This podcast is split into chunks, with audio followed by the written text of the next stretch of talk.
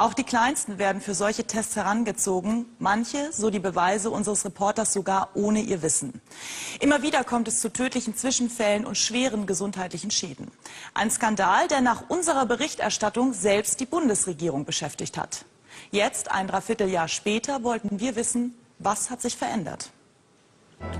Ob alt oder jung, Sie werden offenbar unfreiwillig zu Testpersonen von korrupten Ärzten. Ohne ihr Wissen, so belegen Dokumente der indischen Regierung, werden neue Medikamente an ihnen ausprobiert. Und auch deutsche Pharmaunternehmen nutzen Indien als Versuchslabor.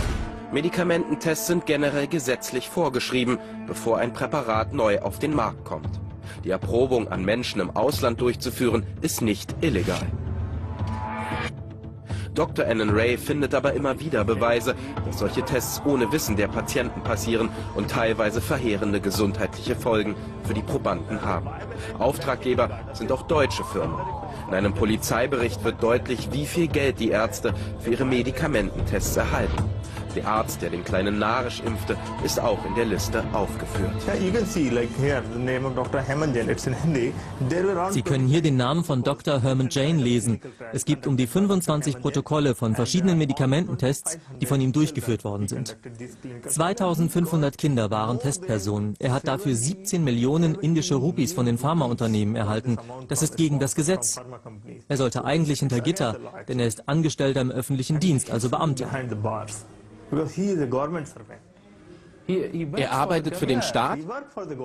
Ja, er arbeitet für die Regierung. Er ist Beamter und er hat Geld von Pharmaunternehmen genommen. Arbeitet er nun für die Regierung oder für die Pharmaindustrie? Gesetze werden gebrochen. Doch das lohnt sich. 17 Millionen Rupees, das sind fast 250.000 Euro. Eine riesige Summe für indische Verhältnisse. Ein deutsches Pharmaunternehmen hat bereits fünfmal in der Vergangenheit bei Todesfällen Entschädigungen gezahlt. Knapp 250.000 Rupees, also 3.700 Euro, erhielten die indischen Hinterbliebenen. In Deutschland wäre die Summe meiner Recherche nach um ein Vielfaches höher. Die Bundesregierung hat betont, dass Ergebnisse von illegalen Tests, wie im Fall des kleinen Narisch, ungültig sind und dass Medikamente sogar die Zulassung verlieren können, sollte es eindeutige schriftliche Beweise geben. Doch wie sagte der Bundestagsabgeordnete Movassat, Papier ist geduldig. Und so bleibt eher die Hoffnung auf ein generelles Umdenken, damit sich solche tragischen Fälle nicht wiederholen.